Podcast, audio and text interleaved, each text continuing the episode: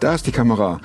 Ich verzichte auf eine lange Anmoderation. Nicht mal eine gescheite Begrüßung kriege ich hin. Aber, ihr Lieben, dieser Film ist jede Sekunde wert und deswegen, wie gesagt, verzichte ich auf eine lange Anmoderation. Ich wünsche euch, dass euch das Herz überläuft und dass ihr an den Lippen von Johannes hängt. Klar bin ich einer, der gescheitert ist. Ich weiß nicht mal, was da läuft und was es ist. Ich bin in der Hinsicht im Moment ein bisschen privilegiert. Der Podcast mit Thomas Mayer. Natürlich denkst du dir dann erstmal, ja gut, der hat auch keine Ahnung. was weiß ich. Studiert noch Medizin, Ja. leitet Das hat er im Bett, da hat er eigentlich einen Hund draufgeschlagen. Egal wie abgedreht das war. von Geburt an unheilbar krank. Nimm mir mal mit rein in deine Biografie. Ich bin 1975 geboren worden. Und in Hamburg, als ich geboren wurde, hat man, weil mein älterer Bruder, sechs Jahre zuvor geboren, schon auf diese Krankheit getestet worden war, hat man mich auch untersucht. Und ich hatte dieselbe Krankheit, Wie heißt die? die heißt Mukoviszidose. Okay. Mukoviszidose, damals 1975, durchschnittliche Lebenserwartung 18 bis 20 Jahre. Bei meinem Bruder waren es noch weniger, da waren es so 11 bis 12 Jahre. Also ich habe mal, meine Mutter hat mal erzählt, dass die Ärzte ihr damals gesagt haben, Frau Bunzel, Ihr Sohn wird wahrscheinlich das zehnte Lebensjahr nicht erreichen. Wie hat sich das in deiner frühesten Kindheit ausgewirkt? Konntest du nicht mit Sport machen oder äh, warst du nur im Krankenhaus oder wie, wie, wie war das? Also die ersten Erinnerungen sind eigentlich, sind eigentlich die, dass meine Mutter mit mir so einmal im Quartal mindestens äh, mit öffentlichen Verkehrsmitteln, das war damals ein Abenteuer in Hamburg für mich als Kind, immer in die Universitätsklinik Eppendorf fuhr, zu unserem Kinderarzt, der Professor, der dort war, mich über Jahre betreut hat. Der hat mich dann minutenlang mit seinem Stethoskop abgehorcht. Der Alltag war jetzt gar nicht so sehr eingeschränkt. Äh, Ich musste dann immer wieder Tabletten nehmen, Antibiotika. Aber ich habe gespielt wie jeder, jedes andere Kind auch. Ich war draußen, ich war im Wald und überall. Und War es denn nicht so, dass deine mm, Eltern, ich sag mal Eltern, permanent dachten, wie lange macht's unser Junge? ja, das kann ich jetzt nicht beurteilen, was, wie meine Eltern damit umgegangen sind. Ich weiß, dass meine Mutter sehr, sehr behütend war. Also sie hat auch gro große Mühe gehabt, dann, als ich dann äh, erwachsen wurde, Student war, mich loszulassen. Solche Mütter sind dann ja oft sehr verwachsen mit ihren Kindern. Ist ja logisch. Du kriegst das- diese, diese Diagnose, wo es heißt, okay, okay, könnte, aber. Und dann fängt er an zu rattern, was kann ich tun, damit das oder die Lebenserwartung meines Sohnes sich Ja. über die 20 Ja. rausrettet. Also meine Mutter war sehr dahinterher, dass ich die Therapien machte. Und dich Ja. hat's genervt? Mich hat's genervt, aber ich wusste natürlich, war auch irgendwie so ein bisschen frontalhirn gesteuert. Ich wusste auch, das ist irgendwie nötig und, und das hilft mir. Ja, okay, Frontalhirn gesteuert heißt aber auch, du bist raus und hast geguckt, ähm, wenn das Wetter feucht wurde, gehe ich rein. Das vielleicht nicht, aber also die Therapien durchzuziehen, das, das habe ich schon gemacht. Das war dann ein bisschen anders, als ich Student wurde. Da kam ich so in die Sturm- und Drangzeit. Damals durfte man in den Kneipen noch rauchen. Ich bin natürlich als Nichtraucher trotzdem in den Kneipen gewesen und du kamst raus und hattest quasi in, in Zwei eine Schachtel in, inhaliert mit meinen Freunden damals in Tübingen. Und das war natürlich extrem schädlich. Was hast du studiert? Medizin. Du sagtest, deine Eltern waren Christen. Hat sich das auf dein Leben abgefärbt? Das Christenleben? Ja, also natürlich klar, man äh, wächst in christlichem Elternhaus auf. Ich habe das Ganze aufgesogen mit der Muttermilch. Ja. Alles, was ich weiß, habe ich damals gelernt. In unserer Gemeinde war relativ klar, da ist schwarz, da ist weiß, da ist die Welt, da ist Reich Gottes. Und alles, was Spaß machte, war irgendwie in der Welt. Ah, okay. Und ich hatte dann nachher auch, also Gott gewisse Vorwürfe gemacht. Äh, als ich dann auch erwachte und die Frauenwelt um mich herum wahrnahm, habe ich zu ihm gesagt, weißt du, du bist wie so ein Herrchen, das eine, einen Hund hat und so eine Wurst in der Hand und wenn der Hund hochspringt, dann zieht er hoch. Und ich bin eigentlich erst in meinem Studentendasein darauf gestoßen, dass Gott gar kein Spielverderber ist. Also ich habe sehr, sehr arg auch man nennt das ja so schön Buße tun müssen. Ich habe mich bei vielen Leuten entschuldigen müssen für meine zynische Art. Ich habe also auch provoziert in der Gemeinde. Wussten die auch um deine Krankheit Ja, ja, die wussten das alle. und haben auch dir immer wieder gesagt, wir beten für dich und hat Das ließ sich auch gar nicht verbergen. Ich habe äh, also mein Lebensmotto, ja, ich huste, also bin ich. Ne? Also, das war wirklich so. Also wenn, äh, also meine jetzige Frau, die sagte, wenn ich saß immer an einer bestimmten Ecke in der Tübinger Gemeinde und die konnte mich nicht sehen, aber sie hörte mich husten, da wusste sie, ich bin da. Wie ist es gelaufen mit deiner Krankheit? Wurde das schlimmer? Ja, das ist eine chronische Erkrankung. Also mit jeder Lungenentzündung verlierst du ein Stück funktionierenden Lungengewebes. Und ich hatte im Jahr vier, fünf Lungenentzündungen. Und wenn du das mal da- 20 Jahre durchmachst, 25 Jahre, dann hast du irgendwann Keine Lunge mehr? keine, kein Schnauf mehr, wie man hier im Süden sagt. Ne? Also dann kommst du auch einen Berg nicht mehr rauf mit dem Fahrrad. Und ich merkte das natürlich. Die Daumenschrauben werden immer enger. Also Anfang 20 konnte ich mit meinem Vater noch einen 4000er besteigen in den Berner Alpen. Äh, vier Jahre später wollte ich die Wildspitze in Österreich machen. Ich glaube, die ist so 3, 3,6, 3,7. War nicht möglich. Mussten wir abbrechen. Und dann ging das weiter bergab. Und äh, als ich dann meine Frau kennenlernte, dann da habe ich schon so ein Vermeidungsverhalten an den Tag gelegt. Lass uns mal lieber hierhin fahren, da ist vielleicht nicht so ganz steil. Und äh, Fahren mit dem Auto. ja, genau. Müssen nicht laufen jetzt. Genau, ja. Nö, ich habe keine So. Lust für Fahrrad. So, genau. Deine Frau wusste natürlich Bescheid, dass du diese Krankheit hattest, oder? Nee, also das ist auch so ein Wunder. Also ich ha, habe ja dir erzählt eben mit dieser Geschichte, dass ich Gott Ja. angeklagt habe. Und ich bin dann zu Gott zurückgekommen durch ein Buch von den Fackelträgern. Major Thomas, Christus in euch, Dynamik des Lebens. ah, Ich, kenn le ich. Ja, ja. ich lese das Vorwort und ich sage, wenn das Christsein ist, will ich genau das und nichts anderes. Da bin ich zum Eitlinger Pfingsttreffen äh, gefahren, da habe ich Hans-Peter Reuer gehört. Da habe ich gedacht, das ist es. Das und nichts anderes. Da habe ich mich von meiner damaligen Freundin getrennt, die nicht Christin war, und habe gesagt, Jesus, jetzt ganz, jetzt mit dir. Und dann habe ich aber ge gewusst, wer nimmt dich denn? Wer, welche Frau nimmt dich denn so? Und meine Frau wusste damals schon, dass sie mit mir zusammen gerne zusammen wäre. Aber ich wusste das nicht. Und wir kamen dann auch zusammen durch das ist eine lange Geschichte, wunderbare Geschichte. Und ich wusste, ich muss ihr erzählen, dass ich krank bin. Und da gibt es in Tübingen die Neckarinsel, mitten im Neckar. Da bin ich dann mit ihr hin, sage, ich muss mit dir reden. Ich muss wahrscheinlich ziemlich ernst gewesen sein. Sie hat irgendwie gemerkt, Oh, irgendwas. sie dachte womöglich, der macht Schluss oder Ja, sowas. ne? ja, ich, ja, aber vielleicht. Und dann habe ich ihr, irgendwann habe ich dann rausgedrückt, ich muss dir sagen, ich bin, bin krank und zwar unheilbar krank. Ich habe Mukoviszidose. Und ich habe damit gerechnet, dass sie sagt, ich muss mir das vielleicht doch nochmal überlegen oder ich brauche mal Abstand oder so. Da guckt die mich an mit Tränen in den Augen und sagt, das weiß ich, das weiß ich schon ganz lange. Und ich bin bereit, den Weg zu, mit dir zu gehen. Ah, Das war hoch emotional. Ich habe nur noch geweint. Ja, das glaube ich. Und da fragst du nicht mehr, ist Gott gut? Da weißt du das. Ist er. Ja, das ist, das gehört mit zu den bewegendsten Erlebnissen, die ich mit, mit Gott hatte. Und das hat mich restlos von der Nachfolge überzeugt. Dass Gott es wirklich gut mit uns meint. Ne? Du sagst das ja eben, jede Lungenentzündung reduziert die Kapazität des Atmens. Aber irgendwann ist es rum. Ja. Und dann kommt eine Transplantation, oder? Genau, also irgendwann hat man sozusagen dem, was ich gefühlt habe, auch Zahlen. Das mit Zahlen untermauert. Die Zahlen waren katastrophal. Also da gibt es so einen Wert, die Ein-Sekunden-Kapazität, die lag so bei unter 30 Prozent. Da macht man keine großen Sprünge mehr. Und ich war da in der Lungenklinik in Wangen im Allgäu. Und der Pneumologe kam zu mir und sagte, Herr Bunzel, haben Sie sich schon mal überlegt, sich listen zu lassen für eine Transplantation? Sie sind ein Kandidat. Und äh, dann sind meine Frau und ich äh, ins Gebet gegangen und haben uns gefragt, soll man das machen? Was ist das für ein Weg? Was ich heißt ganz das? platt, okay. Ja. Warum Gebet?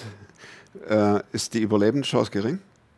Nee, also die, die, die Prognosen einer Lungentransplantation sind exzellent, Ja. äh, was das Operationsergebnis unmittelbar angeht. Aber äh, wir wollen ja Gott in alle Entscheidungen unseres Lebens mit reinholen. Und das ist so eine wichtige Entscheidung, Ja. die wollen wir nicht ohne ihn machen. Ne? Also alles, was wir diesbezüglich machen, Mhm. äh, besprechen wir mit, mit Gott. Und natürlich miteinander. Also welch, was heißt das? Ich bin ja Arzt, ich habe meiner Frau erklärt, was das bedeutet. Als du dann, oder als ihr euer Ja gefunden habt zu dieser Transplantation und es war soweit, denkt man dann auch, hoffentlich war das der richtige Schritt? Oder ist man nur glücklich, dass es zu einer Transplantation Plant, Plant, Plantation kommt? Also der Weg dahin war schwer, das muss man schon sagen. Also es ist ein, ein Erstickungsprozess. Ähm, also die, diese zwei Jahre vor der Transplantation waren in, im Nachhinein gesehen ein Albtraum. Ich weiß nicht, wie wir das durchgestanden haben, aber es war schlimm. Und dann kommt dieser Anruf. Äh, ich weiß noch, beim ersten Mal, mein Vater kam rein, er war gerade zu Besuch, er hat supported, geholfen, war da, auch als Beistand. Und er war da und er brachte mir das Telefon und sagte, es ist München. Und dann sagten die, wir haben eine Lunge für Sie, wir holen Sie jetzt ab. Da sind natürlich die Dämme gebrochen, da haben wir alle geweint. Ne? Und dann fährt man los und dann, äh, ja, als ich aufgewacht bin aus der, vor der Operation, habe ich das ganze Team zusammengerufen und gesagt, Leute, ich möchte jetzt hier eins vorweg sagen, ne? ihr macht jetzt eure Arbeit und ich habe vollstes Vertrauen, ich bin selber Mediziner. Aber wir wollen den ins Boot holen, der hier das Sagen hat, nämlich Gott. Da haben wir uns alle an den Händen gefasst und haben gebetet. Die haben alle Amen gesagt, Das ganze Team? das ganze Team. Und dann ging es in die OP und dann bin ich aufgewacht und war ein, ein anderer Mensch. Ein anderer Mensch heißt ein anderer Mensch mit einer intakten Lunge? Ja. Meine Frau hat zu mir gesagt, ich habe einen Teenager als Mann. Das muss man erklären. Das muss man erklären. Naja, also ich war vorher, sagen wir mal, natürlich, also mein Aktionsradius war so weit wie der Sauerstoffschlauch von diesem Riesentank. Fünf Meter, zehn Meter. Ich habe mich so schildkrötenartig durch die Wohnung bewegt. Zwei Jahre lang, ne? Ja, so im letzten Jahr vor allen Okay. Dingen. Ne? Mhm. Also, und äh, Mikado, ne? wer, Beamten-Mikado, wer sich zuerst bewegt, Hat verliert. verloren, ist ja klar. Also möglichst irgendwo ruhig sitzen, wo, wo, wo einen nichts stört und einfach nur Luft holen. Und dann unbändige Energie, unfassbare, ein unfassbarer Tatendrang. Das war wie ein neues Leben. Also ich wusste nicht, wohin mit meiner Energie. Ich hatte auch Appetit. Ich habe im Krankenhaus immer gesagt, Leute, habt ihr noch irgendwo von den Tabletts übrig gebliebenes Brot? Ich habe Hunger. ich brauche was zu essen. Und ich hab, war dann in der Reha, da bin ich jeden Abend runtergelaufen nach Schönau am Königssee. In, nachdem ich schon so ein Bergbrot vertilgt hatte, bin ich dann runter, habe mir die Kässpätzle reingezogen dann. Und äh, die wussten schon, heute wieder ohne Kräuter. Er kommt so, wieder. ja, er kommt wieder. Er kommt wieder. Ich sage ja, Kratzt ohne die Reste Kräuter. zusammen, gell? Oh, das war, das war gewaltig. Also wirklich gewaltig. Ja. Wie hat es denn die Frau verkraftet, wenn jetzt auf einmal der Teenie, die Speedy Gonzales, durch die Welt rennt? Ja, das müsste man sie mal fragen, wie sie es ver verkraftet hat. Ich glaube, es war für sie am Anfang so ein bisschen eine Überforderung, weil ich so anders war. Weil äh, ich habe sie abgehängt. Ich habe einfach, äh, also auch wenn wir in den Bergen, ich bin ja ein Bergliebhaber, wir wohnen ja hier auch, wir haben Bergtouren angefangen, Bergtouren zu machen, wir haben angefangen zu klettern. Ich bin ihr davon gerannt. Ich bin einfach ge ge gelaufen, was das Zeug hielt, weil ich es konnte. Und dann musste ich irgendwann mal, habe ich dann irgendwie mich unterhalten und habe festgestellt, da ist gar kein Gesprächspartner mehr da. Die ist irgendwo 200 Meter weiter hinten. Ich habe das gar nicht so realisiert. Wie hat sich dein Glaube verwandelt in diesem einerseits immer schwerer werdenden Alltag? Auf Hilfe angewiesen sein. Ja, also das hat mich natürlich emotional schon auch mitgenommen und ich habe auch Zeiten gehabt, wo ich, wo ich natürlich auch mit Gott im Konflikt war. Einfach, warum, wir beten doch so, dass du ein Wunder tust, dass du eingreifst, dass du mir hilfst. Warum passiert das so wenig? Warum erlebe ich dich so wenig, so konkret? Nicht nur so, ja, er ist immer da und so, sondern wirklich jetzt, wo ich Atemnot habe und dann auf einmal merke, oh, Ich habe einen Frieden, ich kann besser durchatmen. Warum erlebe ich das so wenig, diese konkreten Wunder? Das hat mich dann schon auch mm, emotional mitgenommen zum Teil, aber ich habe gute Leute um mich herum gehabt, die, die mich durchgebetet und durchgetragen haben. Und danach, nach der Transplantation, ich weiß noch, ich war auf Station, auf der Normalstation, kam von intensiv auf normal.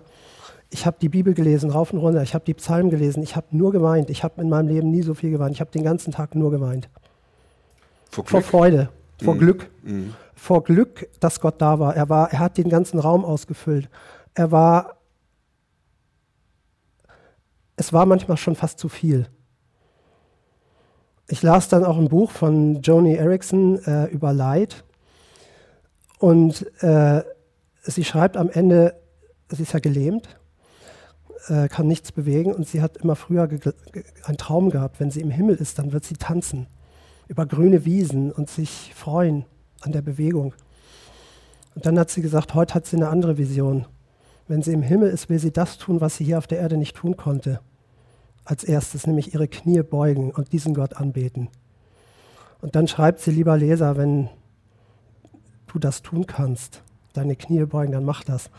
Ich hatte die ganzen Schläuche hier draußen noch mit, der, mit, der, mit dem, den Drainagen. Ich hatte das ganze Geraffel, Katheter, alles. Ich habe alles, alles abgerissen auf dem Boden hin, habe mich auf diesen Stuhl, vor diesen Stuhl gekniet und habe einfach mit Tränen Gott angebetet, dass er mich mir nochmal ein neues Leben geschenkt hat. Und dass ich ihn anbeten darf und dass ich das auch will.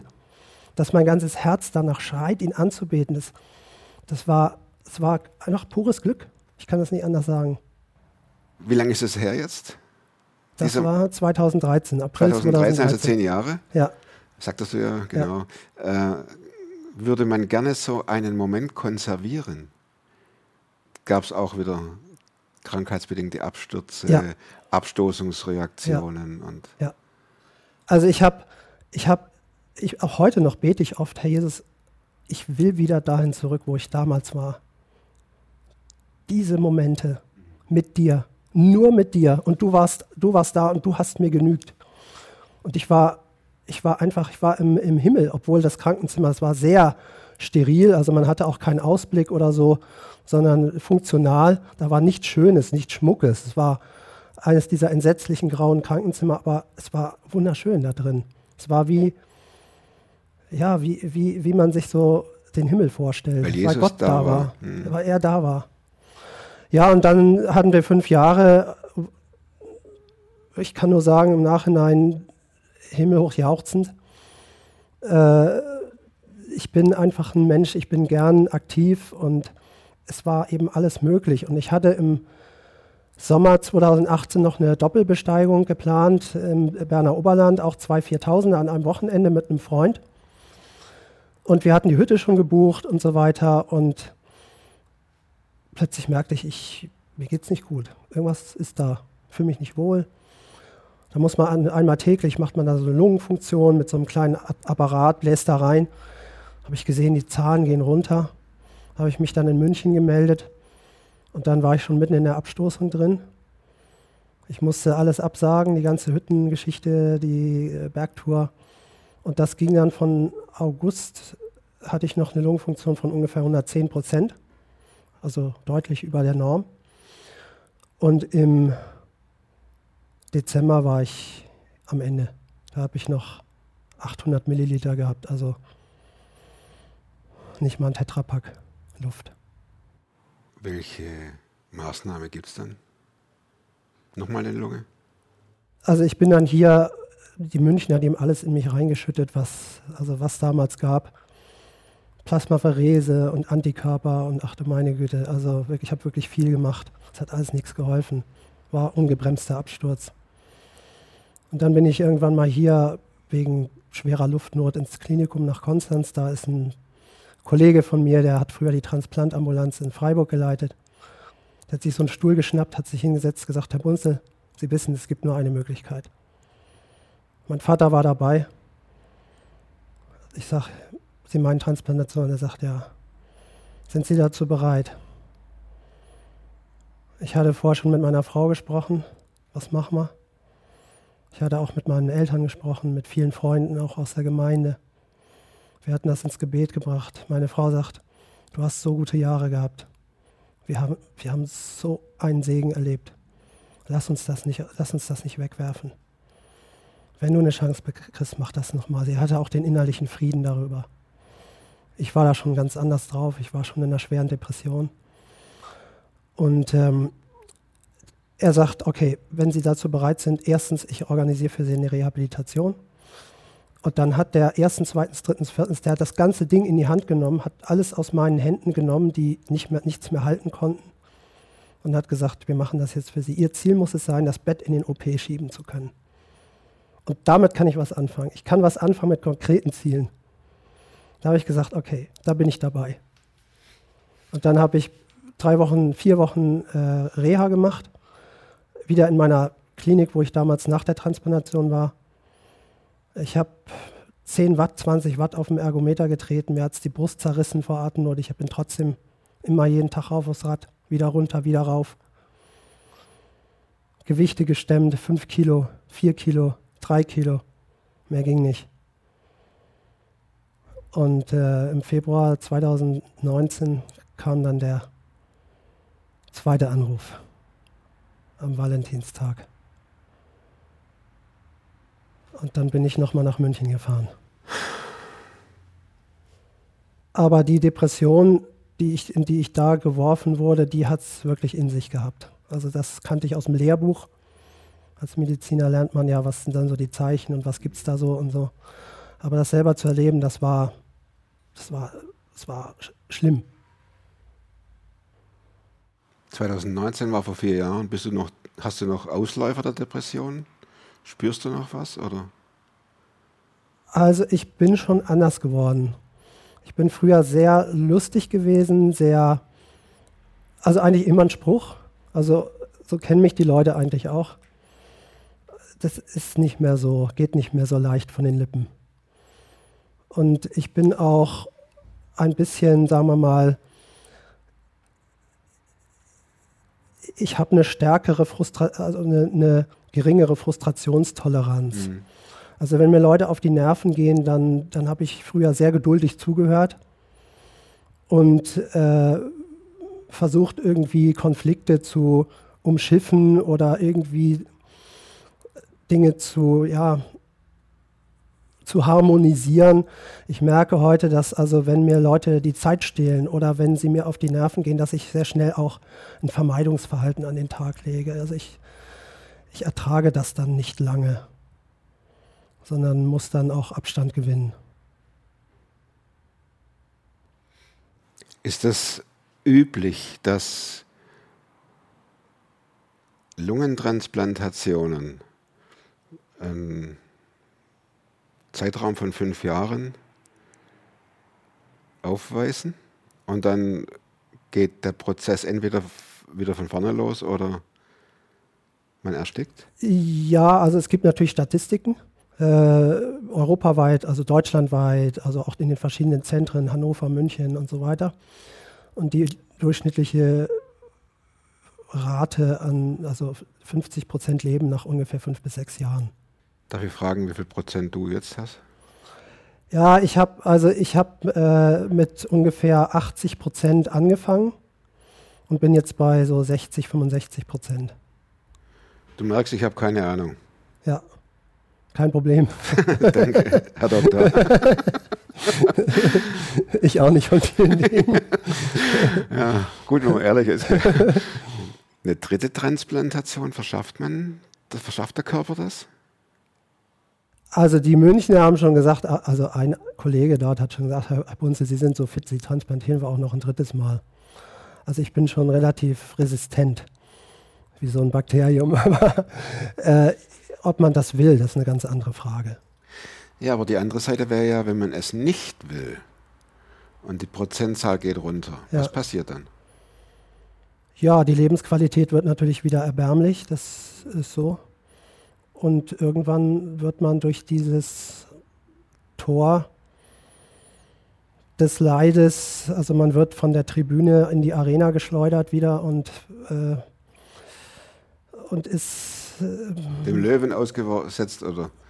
Ja, also äh, man sagt so schön, ja, Gott ist ja auch im Leid, das ist schon wahr. Aber das Leid ist etwas, was man nicht sucht und auch nicht will. Und ich habe das jetzt zweimal durchgemacht. Ich weiß, was das bedeutet. Das ist ein Martyrium. Und da brauchst du einen lebendigen Gott an deiner Seite und du brauchst gute Leute an deiner Seite. Also ich habe einen Mitältesten hier in meiner Gemeinde, in der ich dienen darf. Das ist ein wunderbarer Mensch, der hat mir mal geholfen, als ich in dieser Depression war. Da standen alle meine Sünden auf von der Vergangenheit, haben mich verklagt. Und ich habe gedacht, ich bin gar, gar nicht gerettet. Du hast doch damals, hast doch mit Willen gesündigt und so. War doch alles Absicht. Du hast doch Gott willentlich, du wusstest doch den richtigen Weg und bist trotzdem den falschen gegangen. Und steht nicht in Hebräer 10 und so weiter. Da kommen diese Stellen. Und dann fuhr er mich nach München in die Klinik, da haben wir beide sehr geweint. Dann hat er gesagt, Johannes, die Reue bleibt, aber wir haben einen Heiland, der für unsere Schuld gestorben ist, der bezahlt hat. Und da wurde es auf einmal Licht in meiner Seele. Da ging die Sonne auf das wusste ich natürlich, Ganz klar. theoretisch, aber wenn Ja, jemand anders kommt Mhm. und durch den Heiligen Geist das gelenkt, das richtige Wort zur richtigen Zeit spricht, da Absolute kannst, du, Kairos. da Ja. kannst du das Licht sehen. Mhm. Und dann kannst du in deiner, in deiner tiefsten, erbärmlichsten Stunde irgendwie wieder auf Jesus blicken. Das hat mir so geholfen. Ja. Aber ich weiß, dass ich da irgendwann wieder durch muss, ob jetzt oder später oder wann, irgendwann. Und äh, Gott wird da sein. Und meine Wie Geschwister er jetzt werden auch da da sein. ist, gell? Ja. Mhm. Ich muss allerdings dazu sagen, äh, ich bin ja auch schon länger mit Jesus jetzt unterwegs. Diese Sprüche wie, äh, ja, äh, man hat dann so einen Frieden. Und, äh, oder ich habe, so Zeugnisse, die man so hört, ja, ich hatte dann so einen Frieden und ich konnte das alles ertragen. Das habe ich bei der zweiten Transplantation gar nicht gehabt. Das war ein fürchterlicher Kampf. Also Depression ist was Schlimmes. Man kann sich nicht wehren. Mhm. Man ist dem irgendwie ausgeliefert und man kann sich mit Händen und Füßen sträuben. Es zieht einen in, wie ein Sog in ein Loch, wo, das, wo der Boden offen ist. Und ich habe geschrien nach Gott und Gott war nicht da. Gefühlt. Und das war für mich die Hölle. Das Gegenteil von dem nach der ersten Transplantation, wo er da war, wo ich im Glück war. Und jetzt war er nicht da, obwohl ich ihn gebraucht habe. Und ich habe geschrien, wo bist du? Ich brauche dich und du bist nicht da. Nur die Dunkelheit ist da.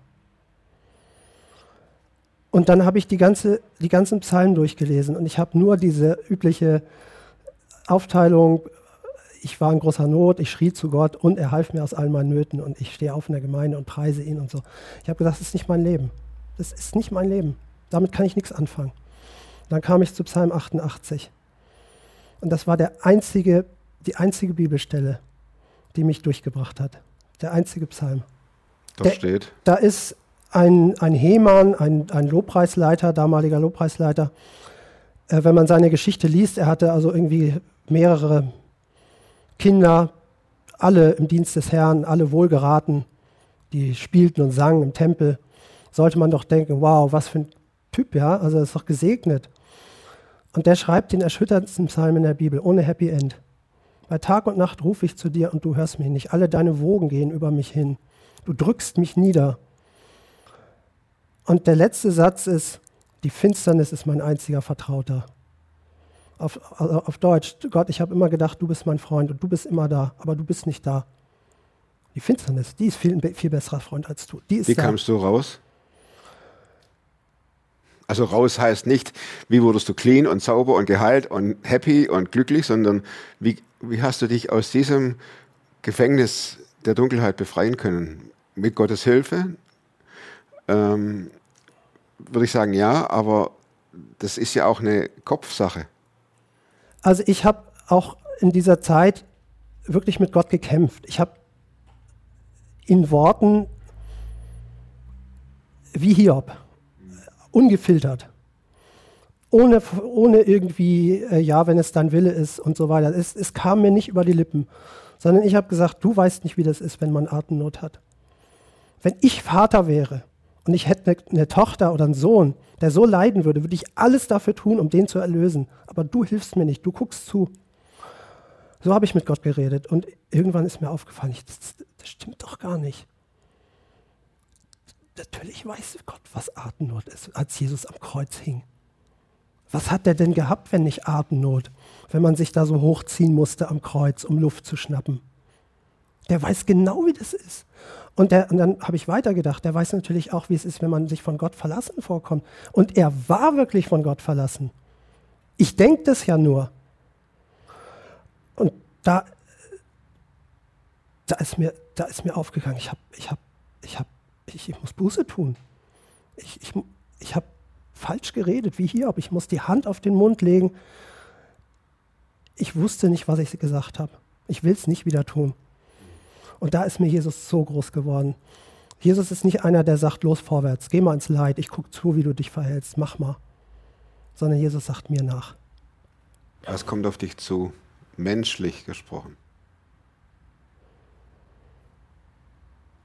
Ja, menschlich gesprochen wird es wahrscheinlich also wenn Gott jetzt nicht eingreift und den Prozess aufhält, der jetzt so, Lunge wird ja angegriffen, mein eigener Körper macht das ja, äh, der dieses fremde Organ immer noch als fremd erkennt und abstößt und so weiter, der gibt sich ja nicht damit zufrieden. Äh, wird es irgendwann einen Moment geben, da werde ich wieder Sauerstoff brauchen und dann brauche ich irgendwann auch Hilfe, vielleicht Medikamente, die mir die Atemnot nehmen. Da gibt es ja verschiedene Sachen, Mor Morphium und Morphin und, und andere Medikamente, die so ein bisschen den Druck nehmen, diese, diese Panik, die aufsteigt im Innern.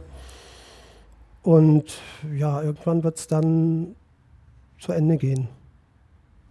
Wie schaust du nach vorne? Also ich bin jetzt niemand, der äh, durch die Welt geht und sagt, äh, also morgen bin ich geheilt und so. Ähm, ich sehne mich nach Heilung, natürlich, das tut jeder. Aber ich bete auch dafür. Es gibt auch Le viele Leute, die für mich beten. Aber mir ist das Wichtigste, dass mein Leben Gott Ehre macht. Ich habe Gott früher sehr viel Unehre gemacht und ich mache ihm immer auch noch immer wieder mal Unehre. Und mein Wunsch, mein absoluter Lebenswunsch ist, mein Leben soll so sein, dass Leute sagen, der Johannes, den habe ich damals kennengelernt, der war, der war mir ein Vorbild oder der war, der hat, der hat mich irgendwie, durch den wurde ich gesegnet. Und, und nicht, ah ja, das war, das war echt ein Hallodri. Also der mit seinen Sprüchen, er hat uns recht Kummer gemacht. Weißt?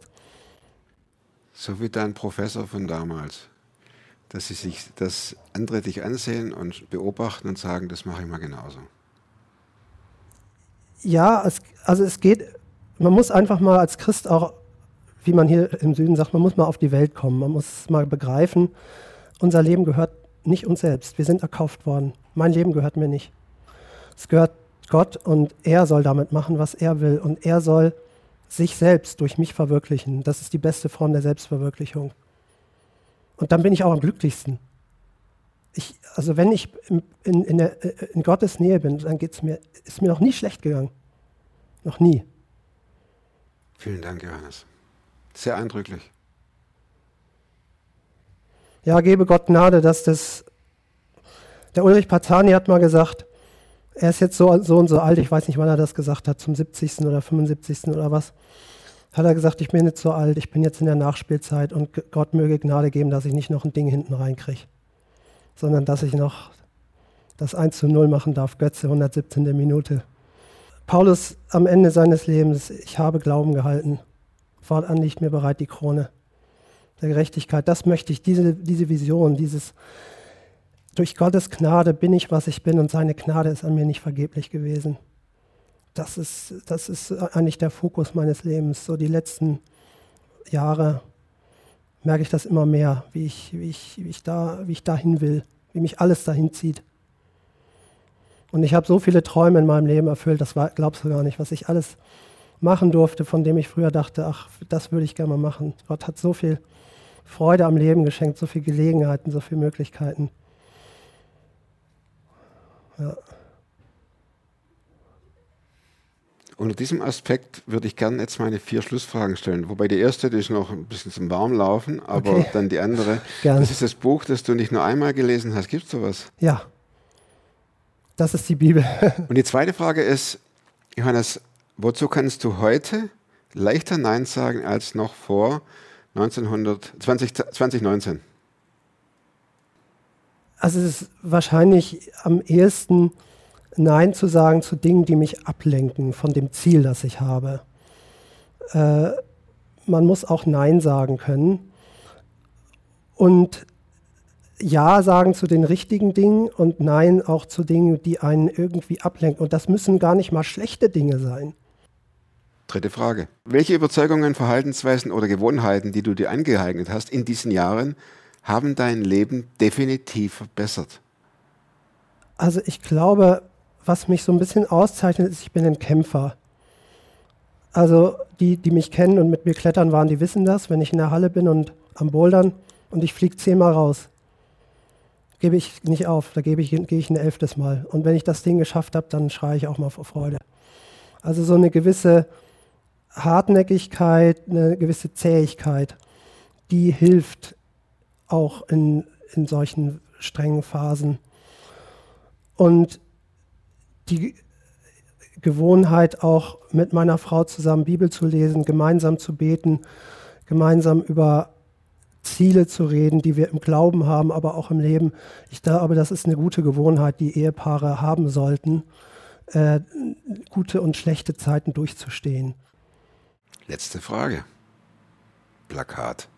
Wenn du irgendwo hier in Konstanz an der vielbefahrenen Straße ein Plakat zwei Wochen mit einem Slogan bestücken dürftest, was stünde auf dem Plakat? Ja, ich hätte, ich hätte dir ja die Fragen Ja. vorher zuschicken können. Das fällt mir gerade so. Ich predige seit Jahren über die Jahreslosung, die immer rausgegeben wird. Und eine Jahreslosung ist eigentlich der Slogan meines Lebens. Gott nahe zu sein ist mein Glück. Dass Gott dazu Gnade geschenkt hat, dass es nicht dazu gekommen ist, dass er mich laufen ließ oder ich abgezwitschert bin. Das ist für mich ein Wunder und deswegen werde ich in Ewigkeit die Gnade Gottes preisen. Das, das weiß ich jetzt schon.